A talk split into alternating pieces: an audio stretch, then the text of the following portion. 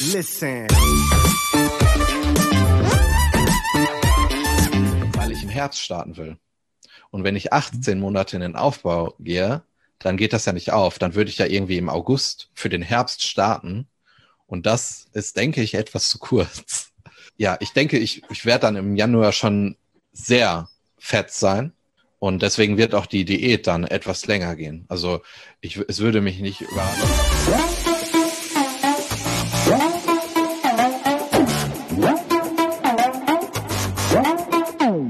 Moin Moin aus Hamburg. Willkommen zu The Art of Personal Training. Nettohypertrophie Podcast ist hier wieder am Start. Nils ist wieder am Start. In seinem kleinen Dachkabuff sitzt er da mit seinem kleinen neuen Ventilator und lässt sich ein frisches Windchen um die Nase wehen. Ja, denn wir haben endlich Sommer und sind alle happy. Oder Nils? Overall happy, ja. Ich bin aber mehr so der Typ für geringere Temperaturen. Du auch, oder? Ja, gering müsste man definieren. Also für mich ist das Optimum so 23 bis 25 Grad in diesen Breitengraden hier. Da fühle ich ja. mich am aller, allerwohlsten. Ich hätte auch gesagt 20 Grad. Ist okay. Ja. Vielleicht liegt es auch daran, dass ich so schwer bin und dann vielleicht auch schon bei 20 Grad schwitze wie sonst was. Fett isoliert halt, ne? Wie, wie viel wiegst du denn jetzt? 85, 95 Kilo. 90 Kilo. Warte, ich, ich guck mal nach. Das Gewicht heute Morgen war nicht so repräsentativ. Das war bei 89,1. Ich würde mal sagen, das von gestern ist repräsentativer mit 87,9. Ja. Aber das sind aktuell Zahlen, die ich nicht so ernst nehme, weil ich ja auch während des Trainings, als die Gyms noch zu waren, teilweise auf Erhalt gegessen habe mit 3000 Kalorien und sehr viel weniger Training. Jetzt bin ich auf 3,8 bis 4000 und dass da das Gewicht erstmal nach oben schießt und vielleicht auch äh, stark fluktuiert, ist, denke ich, nicht überraschend. Deswegen nehme ich das alles nicht so ernst. Aber ja, ich weiß nicht, 87, so 87,5. Mhm. Ja bei einer Größe von, weil dann wird immer wieder die Frage kommen. 1,43 Meter. 43. Ein Meter. Du alte Maschine, du. 1,72 Meter. 72. Ich bin ah, 10 Zentimeter kleiner als du. Du bist 1,82, ja. sofern ich das genau. richtig verstanden habe. Ja. Das ist stattlich, oder? Ja. Das ist stattlich. 87 Kilo. Also was, ich denke mal. Was, was, was würdest du glauben, was du für ein Stage Rate da ich das allererste Mal starten werde und ich der Meinung bin, dass man dann auch pessimistisch rechnen sollte, würde ich erst einmal anpeilen 68 bis 70 als sehr mhm. pessimistische Rechnung. Wobei ich mit 70 schon wirklich sehr happy wäre. 72 Kilo wäre sehr krass. Mhm. Ich gehe mal von 68 bis 70 aus. Vielleicht jetzt, wo wir gerade bei dem Thema sind, was so meine mittel- und langfristige Planung angeht. Aktuell bin ich sehr kurzfristig, was meine Zeiträume angeht, weil ich selber vom Allerschlimmsten ausgehe. Und zwar, dass im Herbst die Gyms wieder schließen. Das ist das Worst Case. Das ist nur meine Meinung. Das müssen andere Leute nicht denken. So. Aber deswegen denke ich aktuell eher von Einheit zu Einheit und mache meinen Job, esse meine Kalorien, gehe in die Session, mache dort meinen Job. Und darüber reden wir auch gleich noch gehen wir mal davon aus, die Gyms bleiben offen. Dann werde ich ja mit Anfang des nächsten Jahres, also im Januar, in eine Diät gehen. Auch in eine längere Diät, wo ich dann anpeile, am Ende bei ungefähr 78 Kilo zu liegen. Dann wäre ich ja mit der pessimistischen Rechnung 10 Kilo entfernt von Stage Weight. Ich denke, das ist eine gute Range. Einerseits, weil ich nicht diese Diet Fatigue haben werde. Davon gehe ich mal aus. Und ich denke auch, dass 10 Kilo eine ein guter Richtwert ist, um mal zu schauen, was, was so Sache ist, um dann wahrscheinlich nochmal zwölf Monate in den Aufbau zu gehen. Es müssen dann zwölf Monate sein, weil ich im Herbst starten will. Und wenn ich 18 Monate in den Aufbau gehe, dann geht das ja nicht auf. Dann würde ich ja irgendwie im August für den Herbst starten. Und das ist, denke ich, etwas zu kurz. Ja, ich denke, ich, ich werde dann im Januar schon sehr fett sein. Und deswegen wird auch die Diät dann etwas länger gehen. Also ich, es würde mich nicht überraschen, wenn ich dann mit 93, 94 Kilo reingehen würde, mit einem sehr hohen Körperfettanteil. Ja. Aber es ist, man könnte ja jetzt auch natürlich sagen, hey, jetzt in eine Diät gehen. Ähm, aber ich wir haben acht Monate Lockdown hinter uns und wir reden ja gleich noch über mein Training und alles, aber ich will jetzt Momentum aufbauen, ich will jetzt Muskeln aufbauen. Und das kann ich nicht, wenn ich ein Defizit habe. Also klar, man wird noch seinen Fortschritt am Anfang machen, das möchte ich nicht leugnen, aber ja, ich, ich bin auch absolut cool damit, dass ich mich gerade nicht so wohlfühle mit meiner Figur. Also mein Bauch ist auf der Ästheten-Skala sicherlich nicht eine 10 von 10. Noch nicht, mal eine, noch nicht mal eine 3 von 10 oder so. Aber das, damit habe ich absolut gar kein Problem. Ja. Du weißt ja, dass ich nur ein Defizit mache, wenn wirklich alle Parameter Ja sagen und nicht, wenn ich sage, ja, ey, also mein Bauch ist jetzt nicht so toll und es ist Sommer, das ist für mich kein Argument. Also alle, aus meiner alle Hosenträger reißen erst. Aus, aus, mein, aus meiner Athletensicht, ja. Wenn ich das jetzt mit einem Klienten bespreche, dann ist das nochmal was anderes. Aber ich habe da eine sehr hohe Schmerztoleranz und ja. Ja, macht absolut Sinn. Also so wie ich dich halt auch kenne macht das jetzt absolut Sinn, eigentlich für alle jetzt macht es absolut Sinn, diesen riesen Überhang an Anpassungen, der jetzt dabei rumkommt beim, beim Gym, äh, beim, beim Re-Intro ins Gym, einfach auch mitzunehmen, so gut es geht. Es sei denn, es ist halt wirklich und das, außer Ufer, ausgeufert. Das Überraschende, das ist jetzt vorweggenommen, eigentlich, darüber wollte ich nach dem, Tra nach dem Trainingsaspekt reden.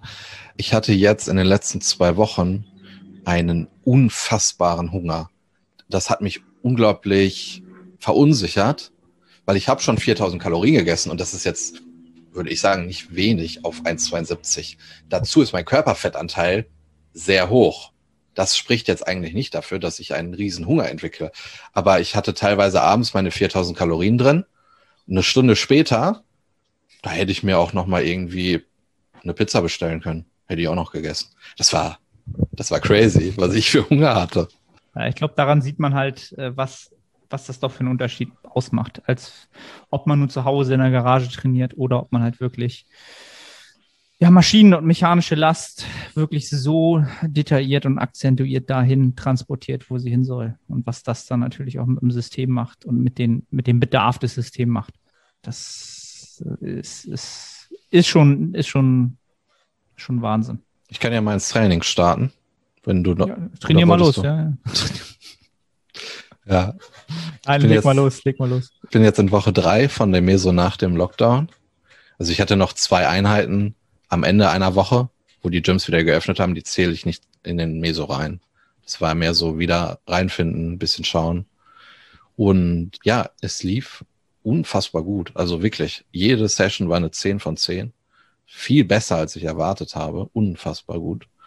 Ich hatte darüber ja auch schon kurz in einem Post geschrieben, dass ich jetzt nicht glaube, dass das an den Entscheidungen liegt, die ich innerhalb dieser drei Wochen getroffen habe, sondern dass es daran liegt, dass ich sehr gute Entscheidungen im letzten Jahr getroffen habe im Programming.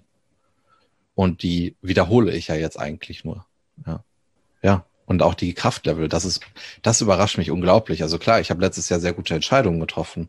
Ich glaube auch, dass ich eine sehr gute Entwicklung genommen habe im Selbstcoaching. Aber die Kraftlevel sind jetzt bald wieder alle da, obwohl ich acht Monate im Lockdown war und viele Übungen gar nicht gemacht habe. Und deswegen überrascht mich das schon etwas, wie gut es jetzt gerade läuft. Ja, weil ich mich auch noch daran erinnern konnte. Oder ich habe ja die, die Sheets von damals nach dem ersten Lockdown, wo das unglaublich zäh war, wieder ein Momentum zu entwickeln. Und wir haben da nur von zehn Wochen geredet. Jetzt waren acht Monate. Und es kommt mir eher so vor, als wenn das beim ersten Mal so gewesen wäre, dass ich acht Monate Lockdown hätte und jetzt zehn Wochen. Auch gemessen daran, dass ich auch psychisch sehr unter der Situation gelitten habe, überrascht mich das doch sehr, wie gerade das Training läuft. Ich habe eher das Gefühl, jetzt mal die Kraftwerte ausgeklammert, dass ich gerade Monate eines guten Trainings hinter mir habe und das Ding halt einfach weiterläuft. Und das überrascht mich, aber ich trainiere einfach, ich mache meinen Job und ja, das, das ist im Moment ziemlich geil. Das ist der letzte Moment, in dem man irgendwas hinterfragen sollte oder überlegen sollte, warum ist, also klar, wenn man irgendwie rauskriegt, warum es so ist, und das hast du ja auch, glaube ich, ziemlich gut aufgrund von sinnigen Entscheidungen in der Vergangenheit, dann einfach äh, die Zeit genießen. Ne? Es werden auch wieder andere Zeiten kommen. Ja, leider. Das gehört, das gehört nun mal dazu, sonst wären wir halt alle schon Ronnie. Ja gut, eine Kleinigkeit noch, da haben wir vorhin schon drüber geredet. Der Rhythmus in meinen Quad-Übungen, der ist noch nicht so, wie ich ihn mir vorstelle. Also die Kraft kommt unglaublich schnell wieder in meinen Quad-Übungen und deswegen erhöhe ich das Gewicht auch etwas aggressiver und ich habe auch gar keine Probleme mit passiven Strukturen. Aber der Rhythmus ist so ein bisschen raus in den Wiederholungen. Ja. Es ist noch nicht so, dass ich sage, jede Wiederholung sieht gleich aus. Äh, mal habe ich eine Intraset-Pause von, sagen wir, 0,5 Sekunden, mal von einer Sekunde. Dann sind wieder drei Wiederholungen, wo ich, wie ich es möchte, keine Intraset-Pause habe und das auch super läuft. Und es ist nicht mein Anspruch, dass ich der ersten Wiederholung 0,5 Sekunden Pause habe, dann 1,2, dann sind drei super. Weißt du? Ähm, ich glaube, das liegt halt wirklich daran, dass ich diese Maschinen lange nicht gemacht habe. Deswegen verunsichert mich das auch nicht. Ich filme die Dinge halt, schaue sie mir an. Ich weiß, wie das Setup auszusehen hat. Das Einzige, was ich jetzt machen muss, ist Zeit verstreichen lassen. So. Deswegen bin ich da sehr entspannt. Ja. Dann hatte ich dir ja gesagt, ich ähm, habe jetzt eine Dumbbell Bench drin. Und ich hatte dir über meine Ängste berichtet, dass ich die sehr schnell durchspiele was die Gewichte angeht. Und meine Befürchtung ist leider wahr geworden. Ich glaube, ich bin am Ende dieses Zyklus schon bei den schwersten Kurzhandeln. Nur das ist echt uncool eigentlich, weil mir gefällt die Übung. Aber ich kann da ja auch keine Übung rausmachen, wo, wo ich in der Rap Range von 10 bis, äh, von 15 bis 20 trainiere. Also noch habe ich ein bisschen Puffer, aber der ist, der schmilzt halt. Und das ist ein bisschen doof. Ja. Ich muss mal schauen, was ich dann mache, ob ich wieder auf die Langhantel zurückgreife, weil wir ja auch keine vernünftige Brustpresse haben. Ja, ich schiebe das Problem mal in die Zukunft. Mal schauen, was dann passiert. Muss halt äh, pausierte Raps machen zwischendurch. Ja, mal schauen. Einzige, das Einzige, was mir halt einfällt, ne? Ähm, ja. Oder mal endlich da Druck ausüben oder ein anderes Gym aufsuchen? Nee, es ist kein Gym in der Umgebung, wo ich hingehen wollen würde. Da sind dann wieder andere Konflikte da, die ich hätte. Und wir reden ja jetzt gerade von einem Problem. Das könnte ich auch lösen, indem ich einfach Bankdrücken mache. Wäre das Problem ja gelöst. Also äh, nur das, da würde ich dann wahrscheinlich in, in dem Rack Bankdrücken machen, wo ich die Höhe der Pins verändern kann und somit das Gewicht selber rausheben könnte das würde dann auch wieder Zeit in Anspruch nehmen und so, jetzt merkst du ja schon wieder, Zeit brauche ich, dann dieses, dann jenes so. Und jetzt bin ich in der Dumper Bench drin. Aber das ist ja jetzt kein Problem, was mich vor unüberwindbare Probleme stellen würde. Es ist halt ein bisschen nervig, aber es wäre ja auch einfach meine eigene Schuld, weil ich gesagt habe, ich will in die Dumper Bench rein. Okay, wir haben nur kurz eine bis 45, damit, da poker ich jetzt ein bisschen, dass ich schwach bin. Das bin ich anscheinend nicht. Aber es ist dann mein Fehler und dann muss ich mich darum kümmern ich weiß nicht, ich habe da nicht so die, den Gedanken, also ich will dich da jetzt nicht kritisieren, zu sagen, ich gehe dann in ein anderes Gym. So, das ist immer so der einfache Weg. Weißt du, was ich meine? Du hast irgendein Problem. Du könntest jetzt die Langhantel nehmen, du könntest dich aber auch dann einfach in den Gedanken verlieren, du musst das Gym wechseln, weil diese Hauptdruckübung äh, gerade nicht deinem Ideal entspricht, obwohl alles andere gut ist. Nee, nee, nee. Das, das rührt eher so daraus, habe ich dir auch schon mal irgendwie eine Sprachnachricht, glaube ich, geschickt. Ne? dass so für mich, für meine, für meinen Eindruck, was ich so aus deiner Story sehe, wäre das Gym halt extrem unattraktiv so von dem, was ich halt gesehen habe halt, ne? Bis auf eine Maschine, wo ich sage, so, ja, die ist, glaube ich, geil. Und der Rest die ist, ist halt, die ist auch geil, die du meinst. Ne, die, die Triceps Overhead ja. ähm, Stack-Loaded Maschine wahrscheinlich da. Aber das ist ja nur mein Eindruck. Ich bin da ja noch nie durchgegangen und so weiter und so fort halt. Ne? Und ich bin, was so Gyms angeht, natürlich auch so ein bisschen ver, ver, verwöhnt. Ne, mit Fit One bist du verwöhnt, auch mit FitX bist du verwöhnt. Und von daher ist, genau, ist das immer so mein erster Gedanke. Wo kann ich dann woanders hingehen, wo ich dann aber noch viele andere Vorteile habe, zum Beispiel halt, ne? Aber da, das ist natürlich hier in der Großstadt in Hamburg auch leicht gesagt. Und dann sagst du, okay, fahre ich halt zehn Minuten länger dahin. Und dann ziehe ich, zieh ich mir einfach ein neues Gym, weil das kostet dann ja auch wieder nur 15 Euro oder so. Hm. Ne? Und das ist halt so eine Sache, wo du sagst, ähm, ist eh als Selbstständiger ist das abzugsfähig. Das ist ja meine, meine Gymkosten sozusagen. Ja, also von daher. Ja, ich habe also ja das, ich habe das gleiche Problem jetzt. Hatten wir, glaube ich, im, war das im letzten Podcast, wo ich gesagt habe, ich mache jetzt die, die, die Dumbbell ADLs. Ja, ja.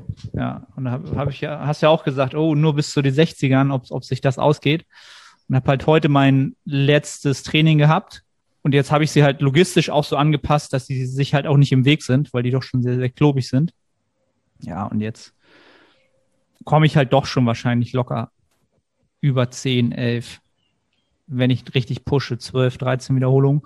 Und dann limitiert mich nicht der Beinbeuger, sondern dann einfach natürlich irgendwie die Traps oder ne, einfach die, die Zeit der Arbeit, die du da mit den Hanteln da irgendwie hängst.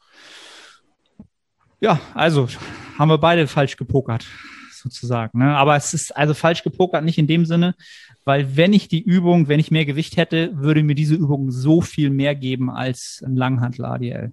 Einfach mhm. von, von der, wie sich das Gewicht verteilt und wie die Muskulatur ähm, und die Hüfte, ja, ist einfach ein ganz anderes Ding für mich.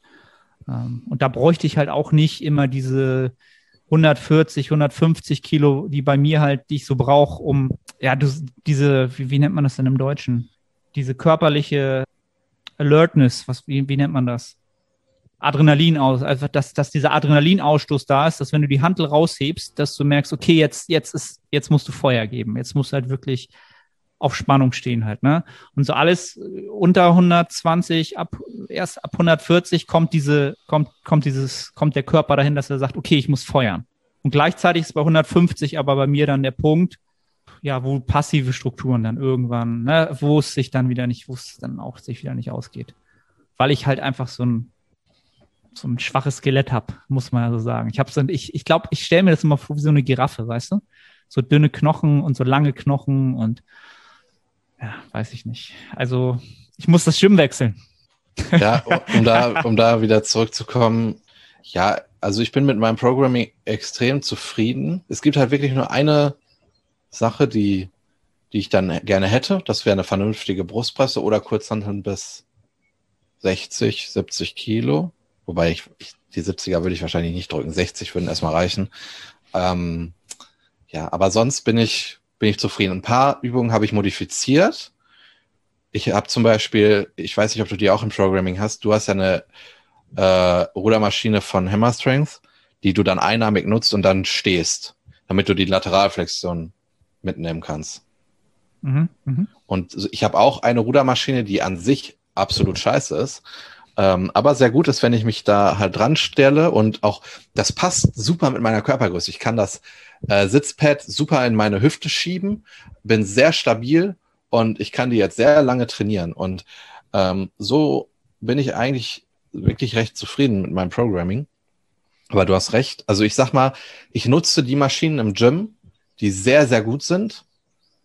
Aber 60 Prozent der Maschinen nutze ich halt gar nicht und da würde ich mich auch nicht guten Gewissens reinsetzen. Ich habe mich letztens mal äh, aus Neugierde in Latzug von Technogym gesetzt und boah, also ja, da will ich jetzt mal gar nichts zu sagen. Das ist wirklich eine absolute Katastrophe. Wieder Techno-Gym-Bashing, ne? Ähm, wir immer, haben immer, wenn wir Techno-Gym ansprechen, kriege ich aber auch immer so zwei, drei Nachrichten von Leuten, die in einem Gym trainieren. Es gibt von Techno Gym ja so eine Linie, die genauso aussieht wie die, wie die Hammer Strength Linie. Okay. Also die sieht fast genauso aus. Und die ist angeblich gar nicht so schlecht, obwohl ich die auch schon mal trainiert habe und die auch nicht gut fand. Also wir haben, kann jetzt vielleicht sogar mehr sein, wir haben sechs Geräte von Techno Gym und ich saß mal in allen drin und es ist wirklich von, es ist wirklich eine absolute Vollkatastrophe. Also ich, ich hätte da wirklich Angst drin auch wie, also du kannst dich da drin nur verletzen. Auch, wir haben so eine Schulterpresse, Alter, wie du da, wie du deinen Arm positionierst, das ist, das kannst du vielleicht machen, wenn du deine Rotatorenmanschette kaputt machen willst, aber nicht, wenn du halt trainieren willst. Ja. Also das ist halt doof, man. Es wird Leute geben, die jetzt da draußen sitzen und sagen, ey, für mich sind die alle cool. Wird's, sicherlich wird es die geben und für die sind die zufälligerweise halt, gibt es dann Überhang an Maschinen, mit denen sie cool sind, ist ja auch völlig in Ordnung. Man muss ja, das muss das. Ich würde mal glauben, für den Großteil sind die halt nicht so optimal, würde ich wahrscheinlich ja. auch sagen. Aber das Krasse ist halt, die haben in dem Latzug einen Anschnaller. Das musst du dir mal vorstellen. Die machen alles verkehrt, aber die machen da einen Anschnaller rein, damit du da stabil drin sitzt. Das ist, das ich ist weiß, halt, ich weiß, welche du meinst. Ich weiß, welche du meinst. Die hat das ist halt so, zwei verschiedene Griffvarianten oben, ne? Ja, genau. Ja, ja, die kenne ich. Die das kenn ist halt auch. so, als wenn du ein Auto entwirfst, ohne Reifen, aber den, Best aber den Motor reinpackst so. Äh, macht halt wenig Sinn. So. Ja, die, die ist halt auch so, die, die kannst du halt fast, kannst du den ganzen Stack nehmen und Und das einzige Problem daran ist halt nur, dass du abhebst. Genau, deswegen haben sie so einen Anschnaller daran gemacht, aber es geht halt, ja, Muskulatur ist halt nicht, der Rücken ist sicherlich nicht das, was du da limitierst dann am Ende. Ah, der Beinbeuger ist mega gut, den ich ausgesucht habe. Da bin ich wirklich sehr begeistert von, der sitzende Beinbeuger. Den ich ja jetzt auch im Programming habe. Gym 80, ne? Oder was war das? Ja. ja. Ja, und dann was Ernährung angeht, wie gesagt, 3,8 bis 4.000, aktuell eher Richtung 4.000 aus Hungergründen. Ja, meine Makronährstoffverteilung, die sage ich jetzt extra, weil du dabei bist, mit 120 Gramm Fett. Das, ich hoffe, dir geht's jetzt gut, wenn ich das sage, weil das ist ja, ja, ich weiß Bei mir aktuell genauso. 220 Gramm Eiweiß und der Rest halt Carbs. Damit fühle ich mich wohl, damit habe ich keinen Stress und ja, genau. Ja, bei 4000 Kalorien sind 120 Gramm Fett ja jetzt auch nicht abstrus hoch. Also, hm. ja, wie gesagt, aktuell läuft es halt einfach. Und auch, ja, was einfach bei der Ernährung ist, ich, ich bin absolut stressfrei. Ich bin so entspannt, was das angeht. Und ich esse so viel wie noch nie. Und das ist einfach super. Also ich habe für das Frühstück, Mittagessen, Abendessen und halt noch nach dem Abendessen habe ich einen Nahrungspool oder sagen wir einen Mahlzeitenpool. Und der ist ja auch aufgrund meiner Trainingserfahrung jetzt sehr stark angewachsen, so dass ich wirklich super entspannt bin. Also ich habe auch nicht morgens so das Gefühl, oh fuck, jetzt muss ich aber 4000 reinhauen. Nee, habe ich nicht weil ich, ich habe halt drei, ja, unter, okay, ich habe morgens etwas weniger, aber ich habe auf jeden Fall immer 1000 Kalorien zum Frühstück, roundabout, mittags auch 1000 und abends ist es dann auch sehr entspannt. Klar, ich esse aktuell fast jeden Abend ein halbes Eis, aber das ist halt bei den Kalorien auch drin, weil ich mein Gemüse reinkriege, Mikronährstoffe etc. Ja. Was lernen wir daraus? Je länger wir diesen Sport machen, desto mehr profitieren wir halt von unseren Erfahrungen und den daraus resultierenden Gewohnheiten. Und ich gehe auch ultra wenige Schritte. Darüber hatten wir auch geredet. Ja. Also geht keine 10.000 Schritte, wenn ihr Muskeln aufbauen wollt. Ich glaube, ich bin gerade mal bei 5.000. Mir geht's gut und alles. Und wenn ich jetzt 10.000 Schritte gehen würde, sagen wir, ich müsste 400 Kalorien mehr essen. Das würde doch meinen ganzen Alltag und meine Routinen wieder durcheinander bringen. Dann hätte ich wieder einen Druck, dann hätte ich Stress. Und dann macht das absolut gar keinen Sinn. Auch manchmal, wenn Leute zu mir sagen, also, dass sie etwas neu in ihren Bodybuilding-Alltag implementieren wollen, machen sie sich eigentlich nur darüber Gedanken, was das für kurzfristige Effekte hat. Aber man sollte sich immer darüber Gedanken machen, was hat das überhaupt für langfristige Auswirkungen? Also kann ich das wirklich als eine langfristige Routine in mein Leben implementieren? Ist es eine gute Idee, 10.000 Schritte zu gehen, wenn ich deswegen 400 Kalorien mehr essen muss, dann abends mehr essen muss, dann meine, meine Verdauung vielleicht nicht mehr so geil ist, ich deswegen morgens einfach nicht so Bock auf Essen habe und dann kommt das ganze Spiel ins Rollen, das dich abfuckt. Und darüber machen sich, glaube ich, sehr wenige Leute Gedanken. Es sollte, wenn man, wenn man Bodybuilding macht, muss man jeden Tag seinen Job machen. Und wenn man was in sein Leben implementiert, dann sollte das funktionieren, wenn es einem gut geht, wenn es einem schlecht geht, wenn man Stress hat, wenn die Sonne scheint, wenn es regnet, wenn man kaum Zeit hat, wenn man viel Zeit hat und was es nicht noch alles gibt. Ja, und das sollte man in den Situationen überdenken. Ja. Moin Moin, ich bin's Arne. Kurze Unterbrechung, um dich auf unseren Coaching-Service hinzuweisen. Wenn du schon des Längeren damit kämpfst, deinen Hypertrophie-Fortschritt konstant positiv auszurichten und du eine sehr persönliche und motivorientierte Zusammenarbeit mit einem Coach schätzen würdest, dann check den Link in der Beschreibung und melde dich. Ja, also diese 10.000 Schritte sind ja auch so eine, wie soll ich das sagen, wissen, aus wissenschaftlicher Sicht ist, ist das ja eigentlich nur etwas, was von diesen ganzen Fitness-Tracker-Firmen hochgepusht wurde. Ne? Also, dass das das Optimum ist, ähm, dem ist nicht wirklich so. Also, das wäre, glaube ich, nicht der, der Konsens, ähm, dass das das Optimum ist, sondern es wird einfach immer so hingestellt, weil das auch so eine schöne Zahl ist halt. Ne? 10.000 hört sich halt richtig gut an. Du kannst genauso vital und gesund sein mit deinen 6.000 bis 8.000 Schritten, ne? weil diese 10.000 Schritte, die, das, dem wird ja gar nicht gerecht, was der Mensch sonst noch für Faktoren hat, wie groß er ist, wie schwer er ist. Verstehst du? Also das ist völlig Hanebüchen zu sagen, es sind 10.000 für jeden gesunden Menschen. Das ist völlig abstrus, weil das schon wieder den Menschen so auf, auf, auf so eine Zahl reduziert, als wenn er so, eine, so, so, so nichtig wäre. Dabei ist es halt wieder so ein, ja, ein System aus fünf Milliarden äh, einzelnen Zyklen, die sich da aufeinander synchronisieren, um es mal völlig zu übertreiben. Ne? Und dann ja 10.000 Schritte. Ähm, also bin ich völlig, völlig bei dir. Und, und, und vielleicht, um es jetzt nochmal einen bösen Vergleich zu machen, es gibt bestimmt Leute, die abends, wenn sie ihre Sachen gemacht haben, die machen dann noch 40 Minuten Spaziergang, weil sie es müssen, weil sie sagen, muss ich machen. So, was mache ich abends, wenn ich meine Sachen gemacht habe? Ich lege meine Füße hoch, esse ein Eis und gucke eine Serie. Wer gewinnt wohl auf lange Frist? Derjenige, der sich immer abhetzt, weil er jetzt noch die 10.000 Schritte machen muss, oder der, der halt entspannt? Das ist jetzt sehr plakatives, ein sehr plakatives Beispiel. Ja, du, du, musst, du musst natürlich immer dazu sagen, es geht natürlich auch immer um das Szenario äh, maximale Hypertrophie ne, und Aufbau. Ja. Klar, wenn du jetzt ein Kaloriendefizit hast, dann sind natürlich Schritte äh, unter Umständen ein sehr, sehr gutes Tool, ne, auch von der Zeit, von der Zeitleistung. Aber immer unter dem, unter der Prämisse. Und wir wollen ja eigentlich alle oder sollten alle die meiste Zeit halt im Aufbau verbringen in unserer Trainingskarriere. Genau. Ist das sicherlich etwas, wo du dir auch noch, vor allen Dingen dieser Faktor Zeit, Ne, es ist, kostet ja enorm viel Zeit, habe ich jetzt gemerkt, jetzt in der Prep auch, es kostet enorm viel Zeit, einfach nur mal 3.000, 4.000 Schritte zu machen. So, weiß ich nicht, da brauche ich ewig für, gefühlt. Weiß ich, eine obwohl du so Stunde, lange, obwohl du so lange Beine hast. Obwohl ich so lange Beine habe. So, und dann merkst du halt, okay, wenn du halt noch jung bist und keine Verpflichtung und gar nichts hast, dann ist das cool, dann machst du das. Ne? Aber jetzt als Familienvater, dann, genau, für mich, ich tob dann lieber eine halbe Stunde mit der Kleinen, ja, und bewege mich dabei halt aber auch nur auf den Punkt, mach da keine Schritte oder ne, einfach. Und das ist so viel Mehrwert, als einfach, genau, um jetzt aus dem falschen Motiv, und das ist es ja bei den meisten, ich will mehr essen, ja, ich, wenn ich mehr Essen bekomme, dann bin ich mehr gesättigt, ja, das ist etwas Gutes, ich kann mir ein Eis gönnen oder jenes, aber am Ende des Tages ist es doch gar nicht das, was, was ihr wollt. Ne? Also ihr wollt nicht das Essen, sondern ihr wollt die Anpassung, ihr wollt die Hypertrophie. Ja, und das ist nicht das Ziel, immer mehr essen zu müssen oder möglichst viel zu essen. Ja, also auch da wieder, wenn bestimmte Mikro- und Makronährstoffe reinkommen, alles drüber hinaus ist halt auch wieder mehr Arbeit für den Körper. So, ne? es, mehr ist nicht immer mehr. Hatte ich ja auch, hatten wir auch vorher das Thema, dass es ja fast, fast schon so ja, in Scheinwerferlicht gehoben wird oder dass es cool ist, wenn man viel Kalorien braucht und auch in der Diät noch auf vielen Kalorien diäten muss.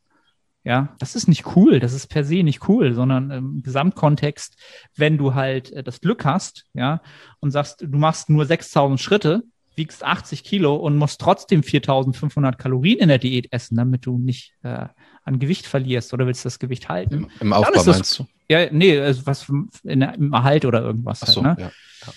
Dann ist das sicherlich cool, aber du hast dann natürlich auch auf dem gleichen Niveau ne, wenn du dann irgendwann runterfährst und dann noch 3500 ist, du wirst irgendwann die hormonell diese gleichen Parameter erreichen, wo Hunger und Appetit einfach ansteigen und das Feeling gleich ist, ob du nun 2000 hast oder 3500. Verstehst du? Das, das wird sich nicht mehr unterscheiden. Das ist dann auch nicht mehr cool, nur weil es mehr ist. Aber es kostet mehr Geld, es, du musst mehr verdauen und, und, und, und. Ne? Und auch das hat ja seinen Preis. Also ich war ja nicht immer cool damit, 4000 Kalorien zu essen. Dann musst du auch, also dass ich sage jetzt, es ist total entspannt, äh, 4000 Kalorien zu essen. Ich bin abends entspannt, wenn ich ähm, meine Kalorien eingetragen habe. Ja, das ist aber auch sieben Jahre äh, oder sechs Jahre Arbeit gewesen, herauszufinden, welche Mahlzeiten kann ich wann essen, was schmeckt mir, was kann ich immer machen, auch zu akzeptieren, hey, wenn ich mal keinen Bock habe zu kochen, muss ich mir einen 1000 Kalorien Shake machen, der unfassbar ekelhaft schmeckt und den dann auch trinken. Also da steckt dann auch eine Menge Arbeit hinter, wenn du sagst, du isst entspannt im Peak-Aufbau. Weißt du, was ich meine? Mhm. Also nicht, dass man jetzt denkt, ja, wenn du, wenn du nur 5000 Schritte gehst, lebst du ein entspanntes Leben, wenn du so viel Kalorien reinhauen musst. Also, ja, das ist immer Arbeit. Das ist immer Arbeit, aber man muss ja immer sehen, also für mich ist halt immer am Ende des Tages wichtig, dass Athleten, dass das, wie nennt man das denn? Äh, ich bin immer so im Englischen, ist ganz furchtbar, auch so Prep Brain. Bottleneck, wie nennt man das im Deutschen? Ich weiß, was du meinst. Ich, mir fällt der Begriff aber gerade auch nicht ein. Also da, da, wo es am Ende, der Faktor, wo es am Ende, wo man dann gucken muss, wo es noch passen sollte oder der als erstes dann zum limitierenden Faktor im Gesamtprozess kommt, sollte immer das Training sein. Ne? Also die Intensität, die Frequenz, das Volumen, also all diese typischen Faktoren, die sollten ne, wenn du das zum Limit pusht oder versuchst, an das Limit zu kommen, dass du irgendwann merkst, okay, das ist das Limit, aber nicht die Fakt Faktoren drumherum. Ne? Also die sollten halt, da sollst du stressfrei sein, so wie du es ja auch gesagt hast. Das Essen ist für mich stressfrei, wie ich mein Training geplant habe, ist stressfrei, die Einheiten, wie viele Einheiten und so weiter. Und wenn du dann in diese, diesen Bottleneck hast, dass du da an diesen Punkt kommst und irgendwas funktioniert nicht mehr, dann passt, passt du halt das Training halt an. Ne? Und nicht erstmal, okay, welche Supplements kann ich jetzt noch und so weiter und so fort halt. Ne? Das Training muss halt erstmal marschieren halt so. Da muss Momentum drin sein und dann, dann kann man nochmal überlegen, ob dann doch äh, Ashwagandha oder keine Ahnung, 5 HT, TPC, THC oder so da noch helfen, was zu optimieren. Super Wortspiel. Ja, herrlich. Ja, wollen wir Fragen raushauen? Ja, wenn du nichts mehr zu sagen hast. Ah, ich habe schon, oder ich habe wahrscheinlich schon so viel in der Prep Series erzählt diese Woche. Hab ich, hab ich, ja. Hab ich. Die kommt ja jetzt davor, glaube ich. Die kommt ja am Samstag und die Episode jetzt am Montag. Wie viel wiegst du jetzt? Immer noch im Schnitt 80,7. Lowest Weigh-In waren genau 80 jetzt zweimal. Also die 8 hält sich äh, wacker. Ich bin noch nicht drunter gefallen unter die 80. Und du bist jetzt so bei 2,2 oder so, oder? Ich bin bei 2,2, aber wir haben letzte Woche, weil die Rate of Loss ein bisschen hinterher war, gesagt, wir pushen nochmal, auch wenn es die finale Trainingswoche ist, weil ich halt echt noch ja, von der Regeneration gut hinterherkomme. Äh, auf 2,1 an Trainingstagen und auf 2 an Nicht-Trainingstagen. Also vielleicht ein bisschen ist, höheres Defizit. Vielleicht ist die Rate of Loss auch nicht on point, weil du dir mal wieder deine Seiten rasieren solltest. Siehst du, ne? Auf jeden Samstag, Fall. Samstag gehe ich zum Friseur und ich garantiere dir Sonntag, boom, 79, 100 pro. Safe. Safe. Ne? Und dann äh, weiß ich ganz genau, dann gehen wir wieder auf 2-2 hoch. So, das, ne, also das ist halt krass, so das kann ich halt echt nochmal sagen jetzt nach, ich weiß gar nicht, ich weiß gar nicht mehr, wie viel Wochen in, sondern ich rechne jetzt endlich auch in Weeks out. Ich hänge schon psychologisch ziemlich an diesen 2200 Kalorien. Ne? Also da habe ich mich ziemlich drauf eingeschossen.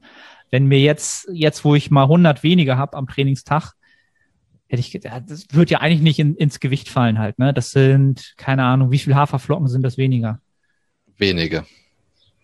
10, 20 Gramm oder so? Ich weiß es nicht. Vielleicht 25? Nicht mal. Ich habe es jetzt nicht im Kopf. Auf jeden Fall sollte es nicht ins Gewicht fallen. Aber du merkst, ich merke das schon krass. Also nicht, nicht jetzt von der Energie oder von der Regeneration, aber so von dem, dass mir doch schon irgendwie vom, vom Essen sowas fehlt, ne, wenn ähm, ich es zubereite. Wäre es da nicht eine Option, dass du halt schon natürlich das isst, was vorgegeben ist, aber etwas anderes in deine App eintrackst, dass du diese 25 Gramm, die du weniger hast, trotzdem eintrackst und dich so selbst verarscht. Klar, du weißt das schon, also ein Placebo-Effekt wird es nicht geben. Aber wenn du jetzt sagst, dass du wirklich eine emotionale Abhängigkeit zu einer Zahl entwickelst, in einer Situation, wo das sicherlich sehr kontraproduktiv sein kann in der Prep, würde ich das einfach mal ausprobieren. So. Ja, so arg ist es halt noch nicht. Das, das nicht. Nee, nee, nee, nee.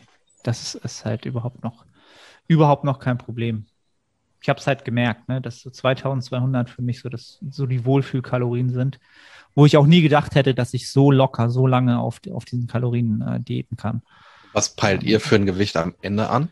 Wir sind auf äh, 75 bis 76 Kilo, peilen wir erstmal an. Was halt auch sehr, sehr konservativ ist, weil das war mein, mein Stage Weight 2015. Ist halt auch schon lange her, aber da war ich, wie auch, wie ich immer sage, da war ich lange nicht Bodybuilding ready halt, ne? Oberkörper ja, aber die Beine waren halt noch zu auf jeden Fall. Also das waren bestimmt noch zwei oder drei Kilo. Also 75 soll, müsste eigentlich hinkommen, wenn man das wieder abzieht. So. Und das sind fünf Kilo noch. Das ist schon ein guter Batzen, der da noch weg muss. Ne? Und auch wenn ich mir jetzt so äh, Formvideos angucke, hängt auf der Rückseite hängt da richtig viel noch. Der Beinbeuger ist noch komplett zu, auch der untere Rücken ist noch komplett speckig. Ja, aber also das ist ja so der typische Effekt. Ab so einem bestimmten Gewicht sind halt 200 Gramm weniger, machen im Look halt krass viel aus. So, und dann irgendwo bei 78 wird das krass sein, wenn ich da 200 Gramm weniger habe, dann sieht das, boah, auf einmal ist der Beinbeuger schon halb frei oder so. Ne? Also das, das ist ein typischer Effekt. Aber ich bin jetzt genau in dieser Phase, wo, wie soll ich das sagen, es alles noch zu einfach ist So der inversive Teil, der kommt jetzt. Ab unter 80 kommt der inversive Teil. So, das ist, bin ich mir ziemlich sicher. Ähm, hat man, fand ich, auch in deinem Training gesehen. Also der Gesichtsausdruck hat mir da nicht gesagt, hey, ich bin vital, sein Urgroßvater. Das war, das war nicht so die, die, die Aura, die du versprüht hast. Gut, es ist jetzt die fünfte Trainingswoche. Da ist man natürlich schon ein bisschen kaputt. Aber auch wenn das nicht so aussieht, Training macht enorm viel Spaß aktuell. Macht enorm viel Spaß. Es ist dieser Modus, dass du vorm Training so ein bisschen so leichte Angst hast. So kann ich heute überhaupt, performe ich heute oder wird mir vielleicht so ein bisschen wird es mir nicht so gut gehen. Kommt das jetzt so langsam? Da hat man so ein bisschen Angst vor, ne? gerade so beim Beintraining.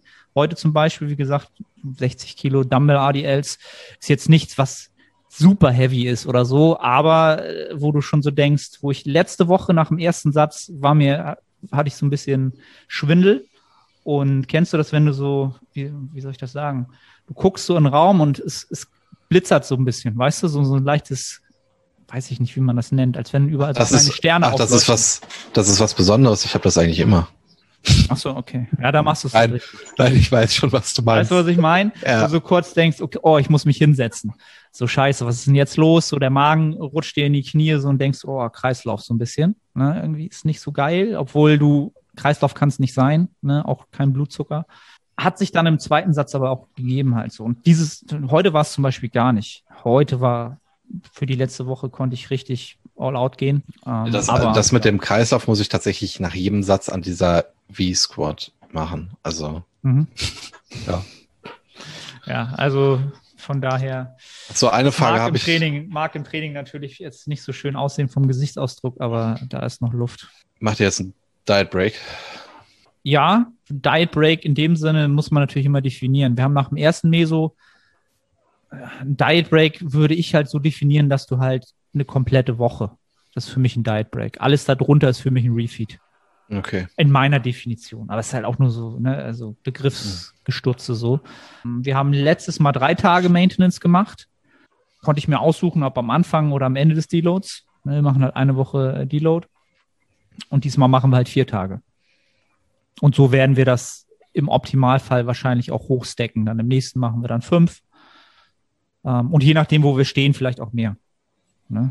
Macht ihr, habt ihr in diesem, in dem kommenden mehr Kalorien als davor? Jetzt vom Refeed meinst du? Mhm. Das weiß ich noch nicht. Okay. Das weiß ich noch nicht. Ähm, eigentlich, ja, vielleicht marginal weniger, ne? Und ich fand es auch sehr amüsant. Ich, ich, ich glaube nicht, dass du das in dem Podcast gesagt hast, sondern bei Instagram. Das, ah, oder hast du das hast du das letzte Mal gesagt? Und da wusste ich schon, dass wir garantiert nicht eintreffen, äh, dass du gesagt hast, dass du einen Teil deines Trainings doch zu Hause machen wirst. Ja, ja, ja. ja, ja, ja, ja. Das war genau wie letztes Mal, nach, nach dem ersten Lockdown. Ähm, ich habe es versucht. Ich habe es wirklich versucht. Aber ich, ich musste dann am Wochenende auch äh, abbrechen. Und also gar nicht abbrechen, sondern die Entscheidung war dann, ich muss jetzt ins Gym fahren kurz. Kurz. Also wirklich Gas geben, weil ähm, ich, es, es war für mich mental nicht möglich, hier oben zu trainieren. Das ist einfach nicht drin gewesen. Ich habe dann in der, in der ersten Woche, glaube ich, noch eine Push-Einheit hier gemacht. Das war aber auch logistisch zeitlich nicht anders möglich an dem Tag. Ich weiß gar nicht, was da war. Was mit der Impfung von Julia oder ich weiß es nicht. Nee, ich kann hier nicht mehr trainieren ähm, ich muss jetzt, und, und, das ist vielleicht auch dieses Worst-Case-Szenario, von du, dem du redest, ich muss meine Gym-Speicher maximal füllen. Wenn es anders Meinst, kommt, dann, ja, also jeder Tag, den ich hier noch verbringe, der könnte äh, zu Was meinst du mit Worst-Case-Szenario? Ja, dass doch irgendwann wir keinen Zugang mehr kurzzeitig so. zu den Gyms haben oder Ach irgendwas so. halt. Ne? Was ja. sowieso das Schlimmste wäre, was passieren kann, weil dann noch die Wettkämpfe sicherlich nicht stattfinden. Mhm. Was halt echt ja, also es ist, wie gesagt, es ist halt nur meine Meinung. So. Weil ich will ja jetzt, wenn ich jetzt sage, äh, über den Herbst und so passiert gar nichts, dann, dann plane ich das ja jetzt schon mit ein.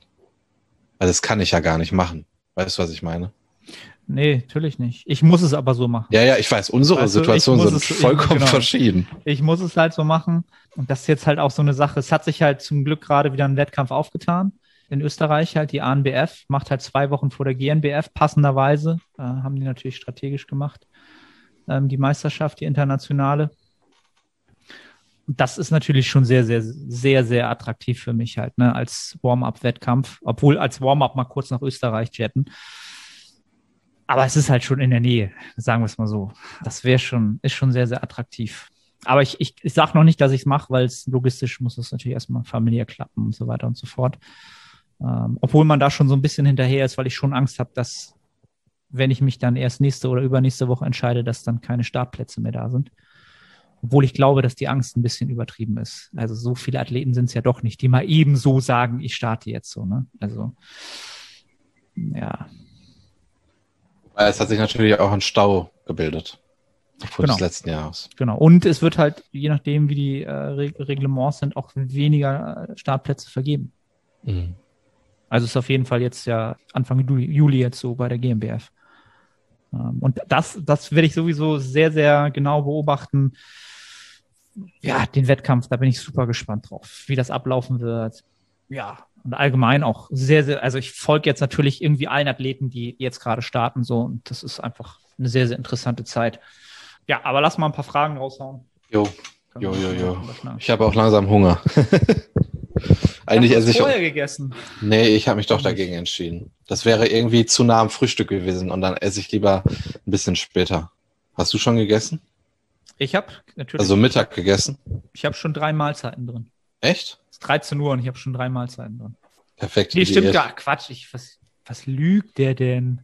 Quatsch. Ich habe heute norma mein normales Frühstück, was ja mein Omelette ist und, und Obst, geswitcht gegen, die, gegen mein Pre-Workout, weil ich heute Morgen schon trainieren war. Was normalerweise am Mittwoch immer erst äh, gegen Mittag stattfindet. Und da hast du jetzt Mittag gegessen schon? Also. Ja, Post-Workout-Mahlzeit halt. Ja, ja, genau. Was war das? Ja, also zwei Mahlzeiten. Haferflocken mit Whey und Himbeeren.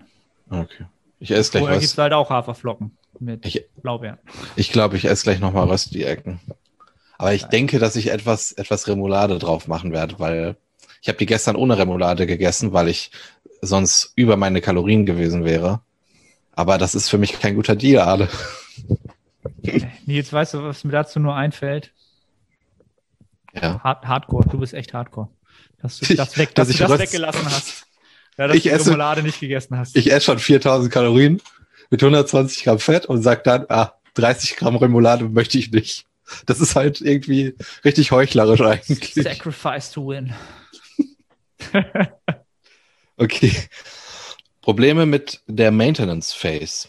Erhaltungskalorien bekannt. 2250 bis 2300. Vollständige Sättigung tritt aber erst mit äh, bei mehr Kalorien ein. Wie verhalten? Möchte gern über den Sommer aktuelle Form halten. Eventuell Kaloriencycling, um zumindest an einigen Tagen die angenehme Sättigung zu haben. Vorgeschichte. Von 1.1. bis Mitte Mai Diät. 6 Kilogramm runter. Körperfettanteil so niedrig wie nie. Jetzt drei Wochen der Versuch auf Erhalt, aber keinmal Kalorienziel eingehalten. Form verschlechtert sich schon deutlich. Das ist ein unglaublich schlechter Plan, den du dir da zurechtgelegt hast, mein Lieber. Du machst nämlich die äh, Jahreszeit oder du machst deinen Fortschritt von einer Jahreszeit abhängig und es ist jetzt sehr hart, was ich sage, aber wenn du jetzt mit deiner guten Form ins Freibad geht, gehst, dort interessiert sich niemand für dich. Wenn die aus dem Freibad rausgehen und abends essen, dann haben die dich vergessen. Die interessieren sich nicht für dich. Und du hast schon durch deine Diät einen hohen Grad an Ermüdung ähm, mit eingesammelt. Das heißt psychische Ermüdung, und physische Ermüdung. Und dass du jetzt auf Erhalt isst, ist eine unfassbar schlechte Idee, denn das wirst du kompensieren und tada, das hast du schon gemacht, weil du dein Kalorienziel nicht eingehalten hast. Deswegen würde ich dir an deiner Stelle raten, deine Kalorien zu erhöhen und nicht auf Maintenance zu trainieren, nämlich jetzt mit dem Anspruch ins Gym zu gehen, Muskulatur aufzubauen. Und dann wird dein Look wahrscheinlich auch nicht allzu schlecht sein, denn erstens ist dein Kalorien, äh, dein KFA so niedrig wie noch nie, so wie du sagst. Und ich denke mal, dass du dann nicht schlecht aussiehst. Und wenn du progressiv trainierst, wirst du auch nicht direkt so aussehen wie ich gerade. Und was noch hinzukommt ist, ich hatte ja gesagt, deine physischen und psychischen Kapazitäten sind sehr niedrig nach dieser Diät jetzt. Und hinzu kommt jetzt noch dein KFA, der das Ganze noch anfeuert. Weswegen ich den Plan, den du hier gerade aufzeichnest, für äußerst gefährlich halte. Ja, also hast es eigentlich, glaube ich, sehr, sehr gut zusammengefasst.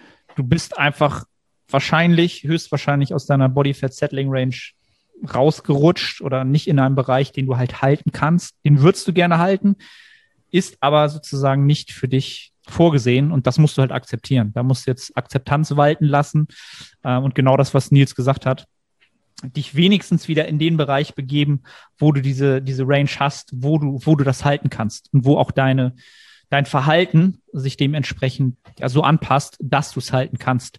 Alles andere, auch wenn du es willst, wird sich nicht ausgehen, weil dein Körper ist einfach, äh, ja, da gibt es halt diesen Adaptionswiderstand gegen und das wird er nicht zulassen. Und du hast ja auch schon gespürt, dass er es nicht tun wird. Und da wieder ganz klar die Frage, und das, das ist ja immer etwas, was so im Coaching halt immer an erster Stelle steht, was ist dein Motiv? Ja, warum hast du die Diät gemacht? Warum gehst du trainieren? Was ist auf lange Sicht deine Vision? Warum bewegst du Eisen? Setz dich mal hin und find das heraus. Weil das ist jetzt deine essentielle Frage, die du jetzt für dich rausarbeiten musst, damit du in dem, was du jetzt in die Handlung umsetzt und vielleicht mit unserem, äh, was wir jetzt hier kommentieren, vielleicht damit machst, ähm, dich ja aufs nächste Level bringen wird. Ne? Also, weil ich bin mir hundertprozentig sicher, egal wie du das Motiv, Motiv jetzt definieren würdest, ein deutlich, deutliches Mehr an Hypertrophie und mehr Muskulatur ist sicherlich dein primäres Ziel. Bin ich mir hundertprozentig sicher, sonst würdest du den Podcast gar nicht hören. Ja, und mach dir das bewusst, mach es dir wirklich bewusst und Nils hat dir genau die Anleitung eben gegeben, was du machen kannst, um sinnigerweise trotzdem voranzukommen und trotzdem gut auszusehen. Ja, weil auch das fand ich sehr, sehr gut von Nils. Nobody cares. Nobody cares. Echt. Und lass es dir gesagt sein, ich fühle ich fühl das total, weil ich war genau da, wo du warst. Ich war da sowas von. Aber sowas von. Ich dachte halt, ey, wenn ich nicht, wenn ich ins Schwimmbad gehe und nicht aussehe wie ein Gymshark-Athlet, dann darf ich da nicht auftauchen, weil dann, ne, dann lachen nicht alle aus. So. Und es ist halt, ja, juckt halt niemand. Vielleicht noch zwei Dinge. Erstens, es ändert sich auch, also du willst jetzt auch gerade den einfachen Weg gehen, weil er hat geschrieben, Calorie Cycling. Ja, das ist natürlich einfach, wenn du jetzt Calorie Cycling machst. Es ist es wesentlich schwieriger. Es schiebt nur das Problem auf Zeit, in. Zeitfenstern genau. halt, ne? Es, es, ändert nichts an der Ursache und an, an dem Problem an sich. Genau, das wollte ich eigentlich sagen. Und ja, noch mehr was, Zeitverschwendung. Und es hat ja jetzt eher einen Grund, den vielleicht auch dein Ego antreibt, zu sagen, wenn ich ins Freibad gehe, will ich geil aussehen. Und das halte ich für kontraproduktiv. Aber du wirst eh diese Probleme nie mehr haben, wenn du mal einen langen Zeitraum im Kalorienüberschuss bist und wirklich produktive Arbeit leistest, über Jahre hinweg, weil dann wirst du eh besser sein als 99 Prozent der Leute, die ins Gym gehen. So. Ohne, dass du deinem Ego nachgegeben hast. Nur es dauert halt etwas länger, aber der Effekt, und das kann ich aus meiner Erfahrung sagen, ist wesentlich nachhaltiger. Das ist halt genau, du musst halt, das ist halt das, glaube ich, das ist etwas, was, ja, weiß ich nicht, 99 Prozent, doch wahrscheinlich 99 Prozent der Leute, die ins Gym gehen, genau ist es das, was sie zurückhält, dass sie keine klare Entscheidung für einen Kalorienüberschuss oder für ein Kaloriendefizit oder für einen, ja, für einen langfristigen Plan hegen. Und weil wenn sie das tun würden und ich sag mal, du brauchst sicherlich ein halbes Jahr bis ein Jahr, in dem du in eine Richtung gehst, ja, vielleicht mal kurz stehen bleibst, anpasst und so weiter. Und wenn du dann die Ergebnisse bekommst, wenn dann die Möhre auf einmal da ist und du siehst sie, dann, dann ist das halt genauso ein, ein Dopaminausstoß, ja, also so richtig, wo du sagst, so, oh Wahnsinn, alles klar, jetzt, jetzt hat's Klick gemacht. Und das sind genau die Athleten und die Menschen, die du siehst bei Instagram, wo du sagst, boah, wie haben die das gemacht? Warum sehen die jetzt so, warum haben die so einen Fortschritt gemacht? Warum haben die, warum Jahr für Jahr und Stück für Stück und nach fünf Jahren sehen sie halt wirklich anders aus, weil sie ihr Motiv kennen und weil sie danach handeln. Ähm, und das da alles, was wir jetzt gesagt haben, ist super leicht gesagt. Umgesetzt ist es sau schwer. Also das ist im Coaching eigentlich täglich unsere Arbeit, das immer im Zaum zu halten und, und, und in diese Richtung zu gehen und dann, ja, ohne dass man wirklich umdreht und, und es ist sau schwer. Also ich fühle da mit jedem, der jetzt sagt, ja, Arne, ist leicht gesagt, es ist das Schwerste in diesem Sport. Aber wer da hinkommt, der wird halt ja maximal belohnt. Yes, auf jeden Fall. Gehen wir rein in die nächste Frage. Warum bevorzugen viele ein Top- und Down-Set statt zwei bis drei konstante Sets? Wo liegt Hypertrophie-Vorteil? Ich würde dann Straight-Sets ins Training implementieren, wenn du die Leistung, die du im ersten Satz bringst, auch im zweiten Satz bringen kannst. Das heißt, wenn du am Ende Bizeps Curls machst und vier Sätze hast und du kannst das Gewicht, welches du bewegst, über vier Sätze performen, dann ist ein Straight Set absolut in Ordnung. Dann bringt auch ein Top- und Downset nicht mehr. Er kann den gleichen Ertrag bieten, aber er bringt nicht mehr. Wenn du jetzt zum Beispiel ähm, eine Quad-Übung hast mit einer enorm hohen Axiallast äh, und du performst den ersten Satz und du kannst dieses Gewicht im zweiten Satz nicht mehr mit der gleichen Qualität bewegen, dann ist der Downset wahrscheinlich das beste Mittel der Wahl. Und so implementierst du das. Es hat keinen direkten Effekt auf Hypertrophie. Es ist wahrscheinlich nur mh, hm, ein, eine Guideline, um dann im darauffolgenden Satz bei gleicher relativer Intensität die gleiche Qualität an Bewegungen leisten zu können. Deswegen macht ihr, macht ihr einfach, also wenn in, die, wenn in der Übung die relative Intensität stimmt, dann frag dich, kann ich das auch im zweiten Satz aufbringen, kontrolliere es per Video und wenn die Qualität der Bewegung extrem abnimmt, dann implementieren Downset. Oder was ich auch bei mir selber nutze und auch bei einigen Athleten, wenn du zum Beispiel eine unilaterale Rückenübung machst mit der Intention, dein Lat zu trainieren, dann wirst du wahrscheinlich eine Lateralflexion einbauen. Und das ist meiner Meinung nach schon eine komplexe Bewegung, in diese Lateralflexion reinzukommen bei einer hohen relativen Intensität. Und auch das fällt mir im darauffolgenden Satz schwierig und dann kann es auch sinnig sein, einen Downset zu machen, um diese Komplexität an Bewegung zu gewährleisten bei einer hohen relativen Intensität. Und der psychische Druck spielt dabei sicherlich auch eine Rolle, wenn du eine sehr schwere Übung ausführst, dass du das einfach psychisch nicht hinbekommst, im zweiten Satz wieder abzuspulen. Und um da nochmal auch noch etwas hinzuzufügen, es kann psychologischen Vorteil sein, dass du halt diesen einen Satz hast, wo du jetzt performen musst. Das kann ein Unterschied sein, als wenn du vier Sätze hast, wo du dann sagst, ja, ey, der erste Satz, da muss ich jetzt eigentlich nicht so krass arbeiten, weil ich habe ja noch drei Sätze, da kann ich ja vielleicht nochmal ausgleichen. Das kann auch ein Vorteil sein. Das kann aber auch wieder ein Nachteil sein, dass du dann in diesem einen Topsatz über die Stränge schlägst. Also in dieser Hinsicht ist es sehr individuell. Ich denke, diese, dieses Belastungsmanagement oder dass du die Qualität der Bewegung konservierst über die Sätze hinweg, ist für mich der Hauptgrund, um ein solches Schema auf eine Übung oder an einer Übung zu benutzen. Moin Moin, Arne hier. Ganz kurze Unterbrechung, um dich auf die Nettohypertrophie hinzuweisen. Du strebst nach maximaler Hypertrophie, du fragst dich, ob das Steigern des Gewichts auf der Handel oder doch eher die Mind-Muscle-Connection Priorität hat, ob die Intensität, also die Nähe zum Muskelversagen ausschlaggebend sind oder doch eher ein dynamisches Trainingsvolumen. Kurz gesagt, alle diese Faktoren sind relevant, wenn es um Hypertrophie geht. Die Nettohypertrophie bietet eine Trainingsplanung, die all diesen Faktoren gerecht wird und einen Zeitraum von vier Monaten über drei Phasen, also drei Mesozyklen, jedem der genannten Faktoren zur passenden Zeit seine stärkste Rolle spielen lässt. Die einzelnen Phasen sind so gestaltet, dass die Ergebnisse in Form von Anpassungen die nächste Phase befeuern. Diese Phasenpotenzierung ermöglicht es auch, Adaptionswiderstände, also Prozesse, die positive Anpassungen mit der Zeit kleiner ausfallen lassen, zu kontern und über alle drei Phasen möglichst viel Nettohypertrophie zu produzieren. Wenn du also ein Trainingssystem suchst zu einem fairen Preis, dann schau jetzt in die Beschreibung und ich freue mich, dich bei der Nettohypertrophie begrüßen zu dürfen. Gerade so viele Gedanken, ich weiß gar nicht, wo ich anfangen soll.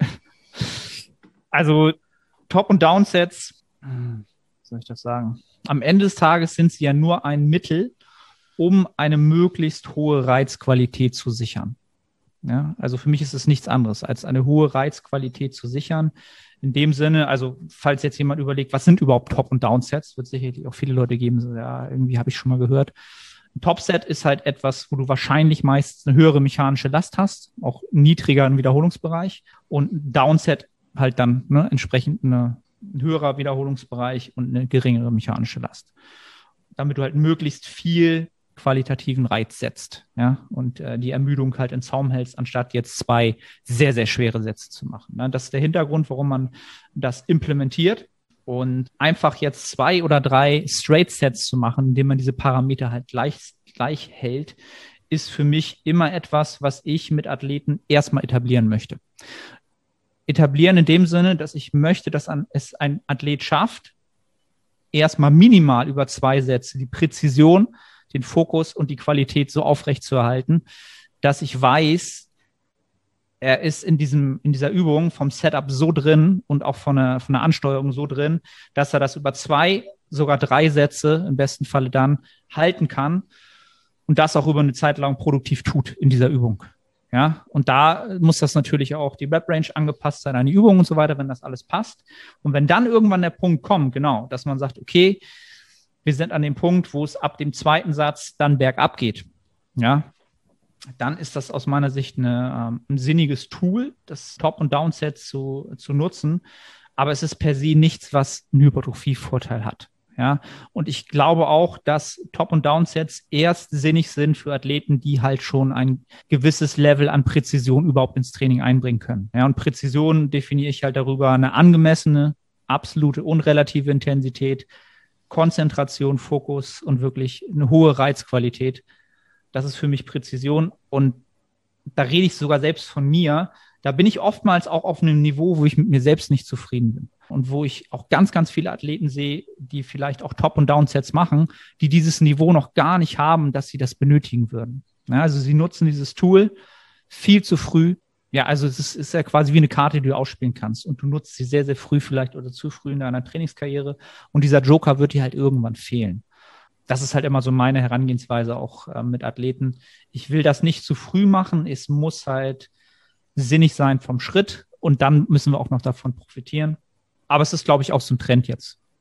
So sehe ich das. Es ist ein super Trend, glaube ich, jetzt gerade. Ne? High Intensity, wenig Sätze, wenig Volumen, viel Präzision, was ich grundsätzlich gut finde. Was, wovon ich, wovon ich auch aktuell sehr, sehr profitiere in meinem, in meiner Prep. Einfach weil ich möglichst wenig Arbeit investieren möchte, um die fettfreie Masse zu halten. Also ich nutze das aktuell stärker, als ich es in der Offseason mache, auf jeden Fall. Also nicht unbedingt Top- und Downsets, aber die Menge an Sätzen, die ich verwende, um mein Trainingsvolumen für einen Muskel reinzubekommen. Bei welchen Übungen benutzt du Top- und Downsets? Ich denke mal beim Hip Hinge, oder? Nein. Okay. Nein, weil äh, da, genau da brauche ich es halt nicht, weil ich mache halt eh nur zwei Sätze Beinbeuger und zwei Sätze ADS. Okay. Da brauche ich kein Top- und Downset. Also hm. das weißt du, ich habe vier Sätze und wenn du mir dann erzählst, du brauchst sowohl beim, beim Beinbeuger als auch beim ADL ein Top- und Downset, da musst du halt schon ein verdammt starkes Monster sein. Ja. Ne? Wo, dass das Sinn macht. Und das bin ich halt nicht. Und da, das kann ich auch, ich bin halt kein super starker Athlet von den Kraftwerten. Also brauche ich das auch nicht. Also macht es für mich auch keinen Sinn. Es kostet mich nur Kapazitäten. Wenn ich es machen würde, dann hätte ich zwei verschiedene Loads, zwei verschiedene Rep-Ranges und wieder viele Parameter, die ich immer gucken muss, dass sie passen. Das stresst mich in der Prep. Ich muss verschiedene ja, Hanteln umräumen. Ich muss mich, verstehst du, in der Prep ist das unsinnig. Also für mich ist es unsinnig, weil es, es kostet mich Kapazitäten vom Denken, vom Tracken, vom äh, Abgleichen, vom, ja, vom Anpassen. Die, die Kapazitäten werde ich am Ende nicht haben. Das wird mich das auffressen. Ist, das ist ja sehr interessant, dass du das sagst, weil das habe ich ja gerade auch angesprochen, wenn man etwas implementieren möchte, dass es immer funktioniert. Das ist ja jetzt eigentlich genau das, was ich gesagt habe, dass du darüber nachdenkst, was ist kurzfristig, mittelfristig, langfristig. Genau. Und ich bin auch oft am Hadern bei mir, zum Beispiel bei, ich trage immer Hack Squad ein, weil das bei meinen Notizen in meinem Handy schon eingespeichert ist. Das ist eine V-Squad, die ich über drei Sätze mache. Und das ist, äh, es sind Straight Sets und ich bin in der Übung sehr stark und das ist eine extreme Ermüdung, die ich da mitnehme. Aber trotzdem bin ich mit mir am Hadern, ob ich da Top- und Down-Sets mache, weil ich frage mich halt auch, ich möchte sehr kompetitiv werden, muss ich dann nicht auch die Fähigkeit besitzen, über drei Straight Sets in so einer ermüdenden Übung meine Leistung aufrechtzuerhalten. Weißt du, was ich meine? Mhm, ja. Und dann hatte ich auch jetzt die, den Gedanken, wenn ich jetzt ein Downset mache, dann stelle ich mich doch gar nicht dieser Aufgabe, in diesen drei Sätzen so zu performen. Das ist, das ist bei mir auch gerade so ein für und wieder, wie entscheide ich mich da? Und ich glaube, ich bleib bei den drei Straight Sets. Das ist für mich unfassbar schwierig, im dritten Satz diese Qualität zu bringen, die ich im ersten Satz bringe. Mhm. Aber es ist auch irgendwie meine Aufgabe, finde ich. Also du kannst ja nicht einfach Top- und Downsets machen, wenn die Qualität leidet. Dann solltest du dir ja vielleicht erstmal darüber Gedanken machen, warum leidet die Qualität. Vielleicht sollte ich einfach mal im dritten Satz mich mehr anstrengen. Ja, du definitiv. Also ich glaube auch da, da geht die Meinung sehr stark auseinander, auch mit vielen Coaches, mit denen ich wie soll ich das sagen, die ich sehr schätze. Da geht die Meinung sehr auseinander, dass ich sage, okay, Top- und Downsets machen sicherlich bei Compound Lifts, also bei, bei Grund, Grundübungen am ehesten Sinn. Und da benutze ich sie auch, wenn, meistens nur. Ja. Und das ist jetzt genau das, weil du das gerade sagtest. Es gibt viele Leute, die sagen, die machen es auch bei Isolationsübungen halt, um diese hohe Reizqualität und möglichst viel mechanische Last reinzuholen. Und genau das ist mein Gedankengang, weil du den jetzt auch gerade gebracht hast. Nee, sehe ich nicht so. Dort sollst du wirklich es auch schaffen, auch in dem zweiten, auch in dem dritten und vielleicht sogar auch in dem vierten Satz, bei einer verdammten, beim Seitheben oder bei einem Bizeps Curl die Qualität reinzubringen und auch ja, auch ohne Downset arbeiten zu können und dir diesen Joker halt wirklich aufzubewahren, bis du halt wirklich so fortgeschritten bist, dass du halt mit einem Satz Bizeps Curls dein Bizeps so aus dem Leben schießt, ja, dass du Downsets brauchst, damit du überhaupt noch einen Curl machen kannst, so. Und das sind nicht so viele Athleten, glaube ich, wie ich ich habe tatsächlich bei einer Isolationsübung Top- und Downsets. Das ist bei der Overhead Triceps Extension von Gym 80, wo du sagtest, die würdest ja, du gerne Trizeps, ausprobieren. Trizeps, Trizeps ist was anderes. Vor, ja. Weil der einfach von, von einer auf die andere Wiederholung einfach ausgibt. Ja. Da bin ich völlig bei dir. Da macht das Sinn. Auf alle Fälle. Da, ja, absolut. Dann gehen wir weiter. Letzte Frage. Sind Carbs Post-Workout wirklich so wichtig, wenn man sie auch schon Pre- und Intra drin hat?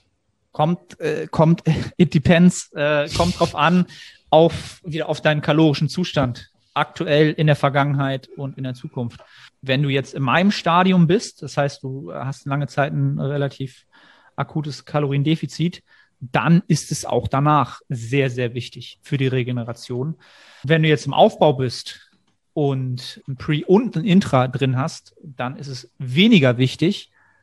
Aber es ist natürlich genau der Moment, in dem du natürlich was verbraucht hast an Glykogen. Ja, das ist natürlich reingekommen vorher, es kommt im Training rein. Da geht es halt wieder darum, was überlegen wir uns, in welchem Moment haben wir sozusagen eine Partitionierung. Das heißt, das, was an Nährstoff reinkommt, wird für welchen Stoffwechselprozess verwendet. Wahrscheinlich ist natürlich nach dem Tra Training die Wahrscheinlichkeit am größten, dass du davon profitierst, äh, diese Kalorien so reinzukriegen, weil ähm, ja die Aufnahme so ist, wie du sie dir vorstellst, nämlich dass sie ähm, ja die Glykogenspeicher füllt. Deswegen, ähm, es ist nicht super wichtig, im Aufbau weniger wichtig. Im Kaloriendefizit halte ich es mittlerweile für sehr, sehr, sehr wichtig für die Regeneration. Macht einen riesen Unterschied aus. Wenn du das Intra rausnimmst, dann sogar super, super wichtig.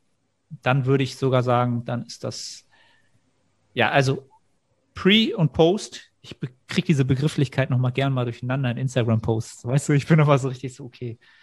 Gibt halt keinen deutschen Begriff dafür. Aber die beiden Mahlzeiten, die würde ich in einer Diät immer als erstes als Fixum halten, also von der Menge der Kohlenhydrate und von auch von der Proteinzufuhr. Und wenn ich dann Kalorien reduzieren muss, dann nehme ich sie an anderen Mahlzeiten weg, morgens, abends, je nachdem, wann du trainierst, aber nicht um das Trainingsfenster herum, sondern dort erst in dem Moment, wo es nicht anders geht, weil du bei den anderen schon so viel reduziert hast. Das ist dann natürlich wieder so ein Anspruch, wo man sagt, okay, das ist halt schon sehr, sehr spezifisch Bodybuilding und sehr, sehr nah am Optimum. Ja, da muss man halt wieder sehen, okay, wie viel will ich investieren? Wie viel bin ich bereit dafür, mein Meal-Timing anzupassen äh, an meinen Lebensstil, wenn ich dann abends halt nicht mehr groß essen gehen kann. Aber das ist dann wieder eine Frage dessen, wie plane ich mein Training, wie viele Trainingseinheiten habe ich und ich kann am Samstag halt trotzdem abends noch genügend Kalorien für Sushi-Essen aufgeben. Das ist dann wieder eine logistische Planungsfrage. Aber ja, ich würde das schon sehr, sehr wichtig, als, als wichtig empfinden. Nicht maximal, aber schon wichtig. Ja, bin ich bei dir. Oh. Also, eat your carbs. Das habe ich übrigens auch in meiner ersten Diät stark vernachlässigt. Ja? Mhm. Du, ich habe das in äh, jahrelang quasi komplett vernachlässigt. Bin morgens trainieren gegangen, auf leeren Magen, habe dann irgendwie 300 Kalorien, 400 Kalorien gegessen und habe den Rest dann versucht am Abend zu essen halt, ne? Optimal, da baust du, baust du äh, nichts mit auf. Glaub's mir. Gut, ich glaube, wir sind durch, ne? Ja, zeitlich auf jeden Fall. Ja, Nils, irgendwelche weisen Worte zum Ende, wie immer? Ähm, ich hatte die Tage einmal richtig Stress, weil ich tracke mit Fat Secret. Mhm. Kennst du die App? Vom Namen, ja. Habe ich noch ja. nie benutzt, aber ja. Auf jeden Fall hast du da die Kategorie morgens, mittags, abends, Snacks, sonstiges. Und wenn ich dann zum Beispiel in Frühstück reingehe und etwas dazu, wenn ich etwas hinzufügen will, dann kann ich auch auf den Reiter zuletzt hinzugefügt gehen. Es gibt am meisten gegessen und zuletzt hinzugefügt. Und das ist ja mega geil, weil am meisten mhm. gegessen habe ich eigentlich meine Routinen drin. Und bei zuletzt hinzugefügt vielleicht mal etwas, was, was neu reingekommen ist. Ja, aber das zuletzt hinzugefügt bezieht sich nur auf das zuletzt hinzugefügte beim Frühstück. Es wäre ja absolut scheiße, wenn da auch noch die Mahlzeiten sind, die ich am Abend zuletzt hinzugefügt habe. Weißt du, was ich meine? Mhm. Und das haben die kurzzeitig geändert und ich habe einen Kurzkrampf gekriegt. Dann bin ich nämlich bei Sonstiges reingegangen, irgendwie am Samstag und dachte mir so, ja, ich habe heute irgendwie das spontan neu gegessen, was ich ja auch gestern spontan neu gegessen habe. Also gehe ich da rein und dann sehe ich bei zuletzt hinzugefügt mein Frühstück. Das hat mich so unfassbar aufgeregt und jetzt haben die es wieder geändert. Und das jetzt. hat mich so gefreut. Das ist ja schon ziemlich pedantisch, aber das, da werden sich ja viele aufgeregt haben, wenn sie das so schnell wieder angepasst haben. Vielleicht. Aber, aber es ist, es ist aber auch so ein richtig geiles System, weil du hast halt deine, dein, das am meisten gegessen. Ganz einfach. Und du hast halt das zuletzt hinzugefügt. Das ist ein, das ist Perfektion und das haben die halt kurz. Ja, ist auf jeden, sogar besser, ist auf jeden Fall besser als MyFitnessPal. Ich habe MyFitnessPal noch nie benutzt. Nee, also MyFitnessPal machst du es einfach so, du kannst natürlich am, am Tag die Mahlzeit vom Vortag quasi einfach in diese Mahlzeit kopieren. Ne? Also du kannst rüberwischen und sagen Mahlzeit vom Vortag. Mehr aber auch nicht. Du kannst da nicht auswählen, verschiedene Mahlzeiten und so. Oh. Ne? Also, ich kann sogar bei Fat Secret kann ich Mahlzeiten kreieren für mittags, morgens, abends. Also das kann ich auch machen. Wenn ich jetzt zum Beispiel regelmäßig Sushi essen gehen würde, könnte ich auch Sushi 1 kreieren. Weißt du, was ich meine? Und da sind dann die einzelnen drin. Also es ist echt cool. Und du hast halt noch einen Barcode-Scanner, aber den wirst du ja auch bei MyFitnessPal haben. Du kannst da auch Mahlzeiten erstellen und so weiter. Das, das klappt alles. Ja. Ich werde sowieso nie wieder wechseln, weil ich schon irgendwie seit zehn Jahren MyFitnessPal benutze. Ja, ja, ist ja bei mir auch so. Da geht es halt nicht wieder von weg. Ja, cool. Wie immer der Aufruf, wenn ihr bis hierhin zugehört habt, vielen Dank für die Aufmerksamkeit. Immer gerne. Was wir eigentlich auch mal machen können, ist, dass die Leute, wenn sie Fragen haben für den nächsten Podcast, die gerne unter dieses YouTube-Video stellen. Weil dann ne, kommt da Interaktion, dann passiert da was. Also schreibt zukünftige Fragen gerne unter das YouTube-Video, auch wenn ihr es jetzt im Podcast gehört habt. Abonniert auch den YouTube-Kanal, lasst ein Like da und ja, supportet das Ganze. Freuen wir uns.